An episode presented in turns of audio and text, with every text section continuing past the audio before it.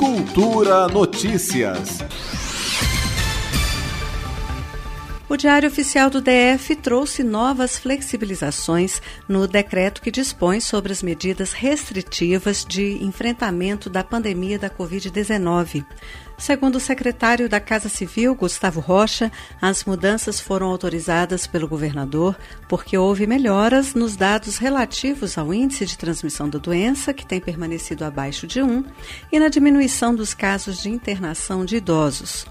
Uma das alterações do decreto permite a realização de competições esportivas oficiais após as 10 da noite, como anunciou Gustavo Rocha em coletiva de imprensa realizada nesta segunda-feira. Então, em razão dos dados que municiam a decisão do governador, ele entendeu por bem, primeiro, autorizar logicamente que sem público, né?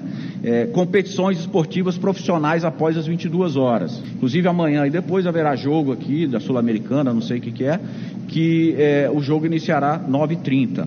Então ele entendeu que como esses jogos não têm público, não tem público, vai ser permitido a realização do jogo após as 22 horas, sendo que logo após o jogo todos os profissionais têm que se recolher é, imediatamente para onde estiverem, hotel, residência, o que for. Lembrando que esses jogos continua vedado a participação de público. O chefe da Casa Civil falou sobre as outras mudanças no decreto, que amplia o horário de funcionamento de bares e restaurantes e também do horário que permite a venda de bebidas alcoólicas.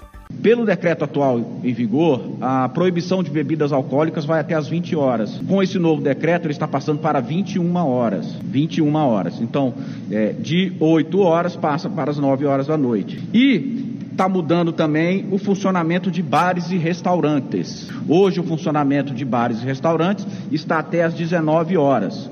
Ele está passando para 21 horas. 21 horas.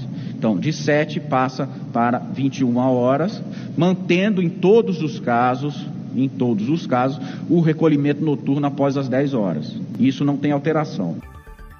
E a última mudança autorizada pelo governador Ibanez Rocha trata do funcionamento de marinas dos clubes, como detalhou Gustavo Rocha.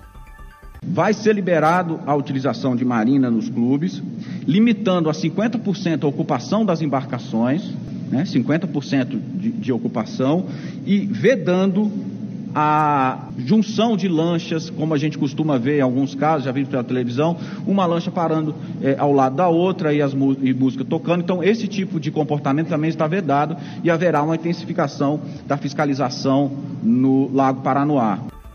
As alterações foram publicadas no Diário Oficial desta terça-feira, dia 13, e as medidas já estão valendo. Lembrando que o decreto não alterou o toque de recolher, que permanece entre 10 da noite e 5 da manhã.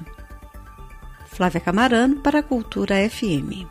Cultura Notícias.